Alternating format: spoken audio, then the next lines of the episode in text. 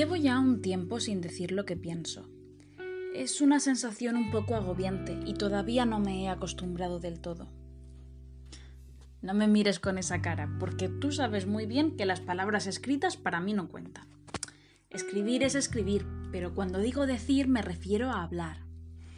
Así que sí, llevo ya un tiempo sin hablar. Más o menos desde que nací. Pero es que esta mañana me he levantado pensando que ya es hora de que levante la voz. Eh, bueno, tú me entiendes. El caso es que me pasé la infancia intentando ser feliz de verdad, que yo me esforzaba, yo no quería pasarme los años de colegio lamentándome. Bueno, vale, nadie quiere eso, pero yo ponía de mi parte. Yo pensaba en positivo, yo era agradecida, yo perdonaba, yo buscaba soluciones, yo transmitía cariño, yo compartía, yo ayudaba hacía todo lo que se supone que tienes que hacer para ser feliz y creo que me lo merecía. Que sí, que todo el mundo se merece ser feliz en general, pero es que yo le ponía tantas ganas. Bueno, a ver, no es justo que empiece por ahí.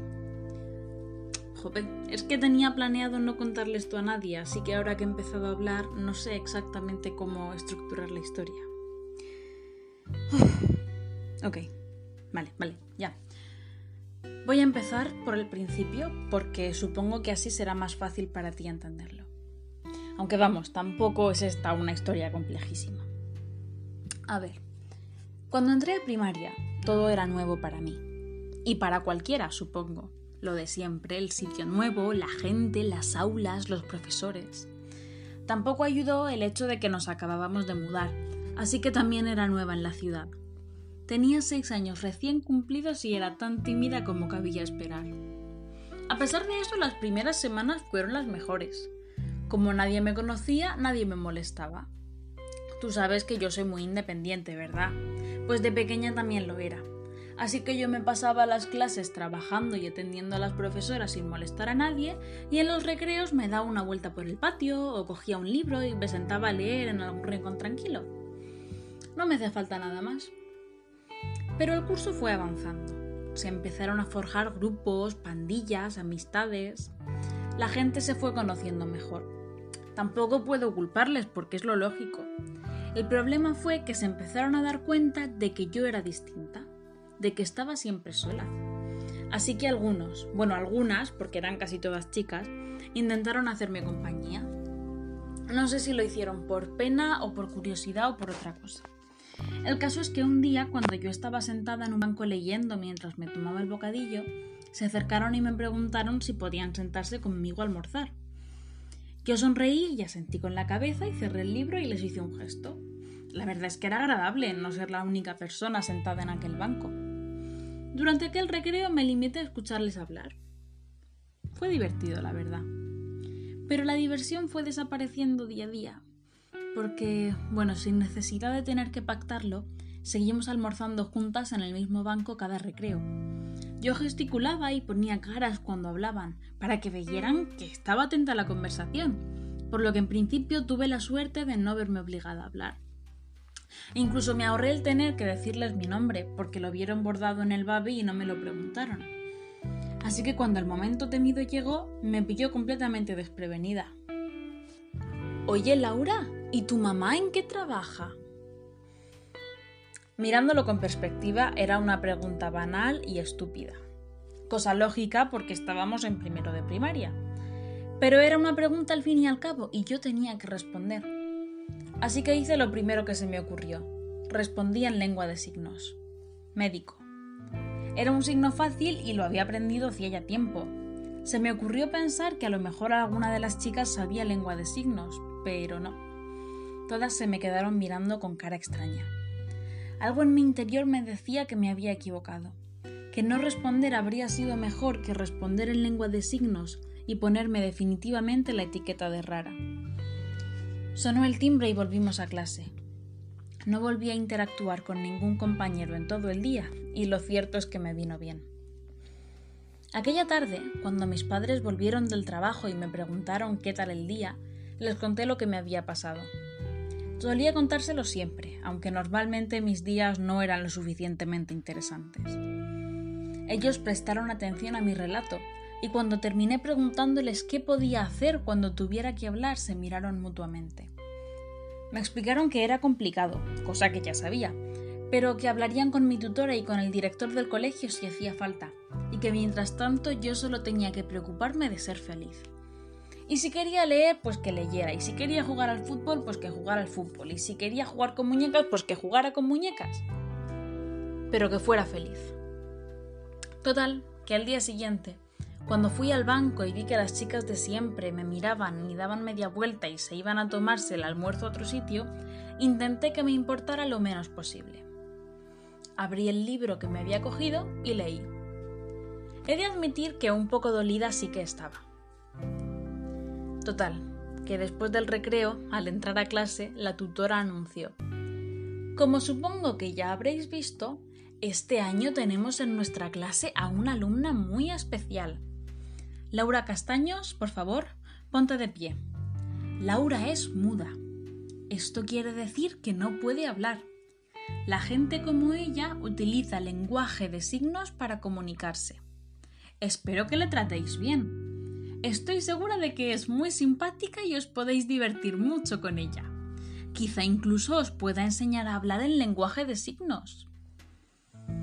Mm, me dieron ganas de decir que no se llama lenguaje de signos, sino lengua de signos, pero con las ganas me quedé. También me dieron ganas de preguntarle por qué decía esto ahora ¿Y por qué no a principio de curso? Porque estábamos ya en noviembre y me parecía un poco tarde para las presentaciones. Me pasé el resto del día planteándome si la tutora hablaba lengua de signos. Llegué a la conclusión de que probablemente no. Entonces lo que empecé a plantearme fue si servirían de algo sus palabras.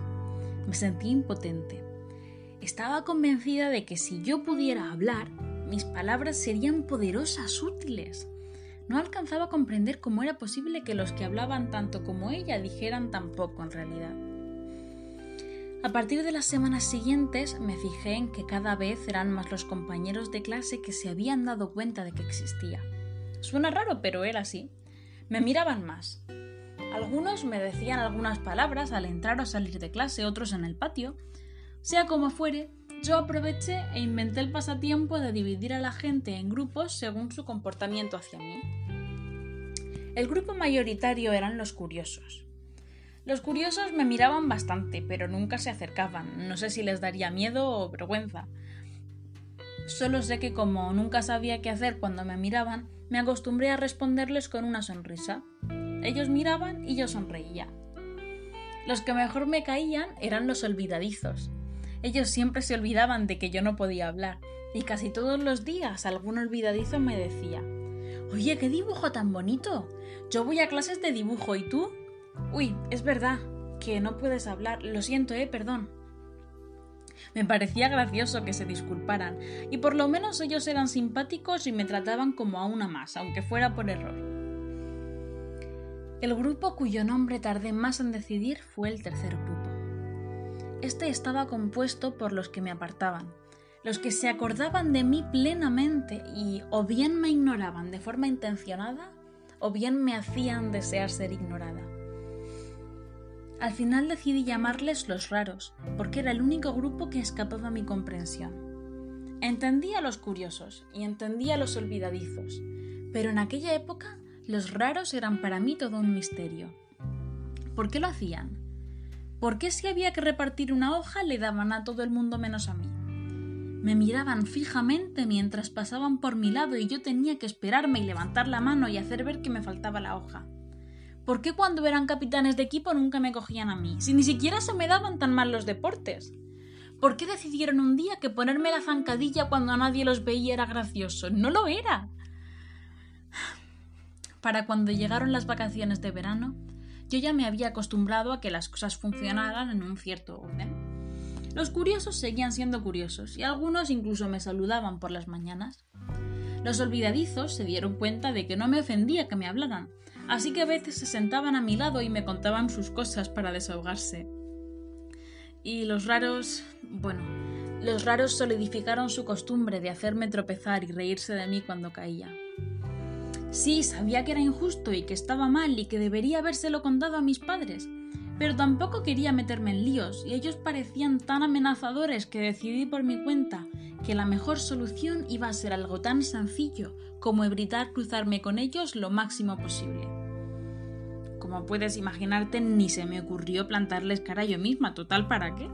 Ellos eran más que yo y a mí no me gustaba meterme en peleas. Además, un tropezón de cuando en cuando tampoco era para armar un escándalo. Vale, que sí, que ahora es súper fácil decir no permitas que te hagan eso y el bullying empieza así, pero en aquella época no estábamos tan concienciados. Así que esa fue la situación que se mantuvo durante los primeros años de primaria. No sé exactamente qué pasó en el verano de tercero a cuarto de primaria. Yo por mi parte me esforcé mucho en aprender a escribir rápido y con buena letra, y utilicé esa habilidad para poder comunicarme con mis compañeros. Algunos, principalmente los que había catalogado de olvidadizos al principio, se habían acostumbrado a hablar conmigo por lo menos a través de preguntas de sí y no. La verdad es que podría haber utilizado ese sistema desde el principio, pero creo que necesitaban perder primero la timidez de hablar conmigo. Respecto a los raros, sí sé que siempre hablo de ellos los últimos, pero es que son los que más me hicieron pensar. Como iba diciendo, los raros volvieron cambiados de las vacaciones de tercero a cuarto. Un día de octubre me pillaron sola en el pasillo y me dijeron que me anduviera con cuidado, que habían visto que estaba haciendo amigos y que no iban a permitir eso. Que los aliens como yo estábamos hechos para estar solos, porque si no le iba a pegar mi mudez al resto de la clase. Se despidieron con un empujón y me dejaron en el pasillo cavilando. ¿Entiendes por qué les llamaba a los raros? Es que lo que decían no tenía ningún sentido. Y yo lo sabía y estaba casi segura de que ellos también lo sabían, pero que elegían creerse sus propias mentiras. Me pasé toda aquella tarde autoconvenciéndome de que la tontería se les iba a pasar pronto. Pero no sabía lo equivocada que estaba. En el patio del día siguiente vi que había mucha gente en corro en una esquina del campo de fútbol. Parecía que estaban hablando de algo, así que me acerqué a ver qué era. En el centro del corro estaban los raros, hablando con los demás. Lo hemos estudiado en clase, decían. Todos los seres humanos pueden hablar. Ella no, porque es un alien. Ha venido del espacio a por nosotros, está enferma, y si somos sus amigos nos va a pedajar su enfermedad y nos vamos a quedar todos mudos. Sería irónico decir que me quedé muda de horror. Aquel día fue el inicio de un vórtice oscuro del que no pude escapar hasta que llegué al instituto. Ya no eran solo zancadillas por los pasillos, eran empujones totalmente intencionados, eran mil apodos ofensivos, eran burlas, eran humillaciones que no entendía. Por eso decía antes que yo intentaba ser feliz. Aquel consejo de mis padres nunca se me olvidó. Cada noche, entre sollozos ahogados por mi almohada, Hacía borrón y cuenta nueva, me prometía a mí misma que al día siguiente iba a ser mejor, que algo iba a cambiar, que si yo ponía de mi parte, si yo era buena, si yo era amable, si yo era como ellos querían que fuera, se darían cuenta de su error y todo pararía. Ahora sé que la única cosa que yo podría haber hecho era decirlo, pero no lo dije, y pasé años balanceándome entre la esperanza de que algo cambiara y el infierno que me carcomía por dentro. Y, bueno, luego llegué al instituto y te conocí a ti, Paula. Y has sido una amiga maravillosa desde el principio y me faltan palabras de agradecimiento. Ni siquiera me acuerdo de por qué me he puesto a contarte esto, solo... Creo que me hacía falta, aunque me prometí a mí misma que esta historia no iba a salir a la luz. No sé, ni siquiera sé si lo mío es acoso escolar o bullying o qué nombre tiene.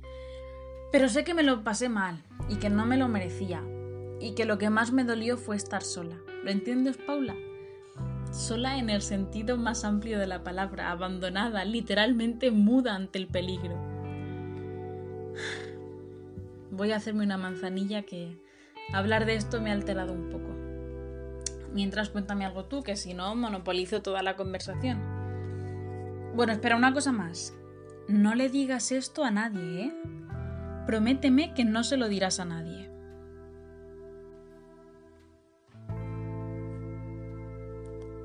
Paula cerró su portátil, satisfecha. Le había quedado muy bien la historia. Incluso estaba pensando en mandarla a algún concurso de relatos. Sí, prometió que no se lo diría a nadie, pero fue Laura la que, la que dijo que las palabras escritas no contaban como decir. Así que técnicamente no había dicho nada. Había escrito. porque la historia de su amiga merecía ser contada. Acabas de escuchar No se lo digas a nadie. Una historia de cuentos de octubre.